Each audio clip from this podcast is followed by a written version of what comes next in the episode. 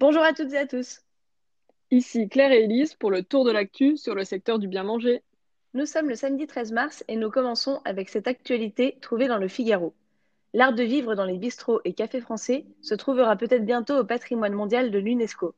C'est en tout cas ce que souhaite Alain Fontaine, président de l'Association pour la reconnaissance de l'art de vivre dans les bistrots et cafés de France en tant que patrimoine culturel immatériel.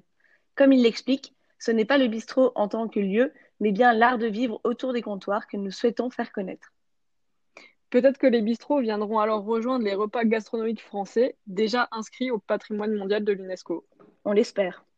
Comme l'explique France Bleu, c'est une petite révolution dans le monde de la cidriculture. Les producteurs labellisés AOP Cotentin proposent un cidre vieilli en cave, comme les grands crus. Plus inattendu, en achetant une bouteille aujourd'hui, vous la recevrez dans deux ans. Vous découvrirez alors un cidre plus rond, avec une sensation d'amertume moins forte et une teneur en sucre relativement faible. Hâte de goûter ça en tout cas. Dans l'actualité aujourd'hui, une nouvelle qui mousse moins que le cidre, mais qui fait quand même du bruit.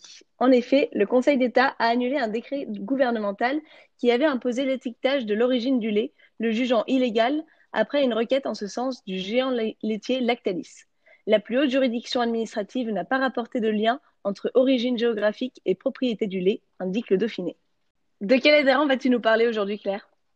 Aujourd'hui, je vous emmène dans la Drôme, chez Fanny et Stéphane Boutarin. Ces agriculteurs sont producteurs d'ail blanc IGP Drôme, de fleurs d'ail d'éléphant, mais aussi d'ail noir. De l'ail blanc maturé pendant plus d'un mois, qui va ensuite devenir confit.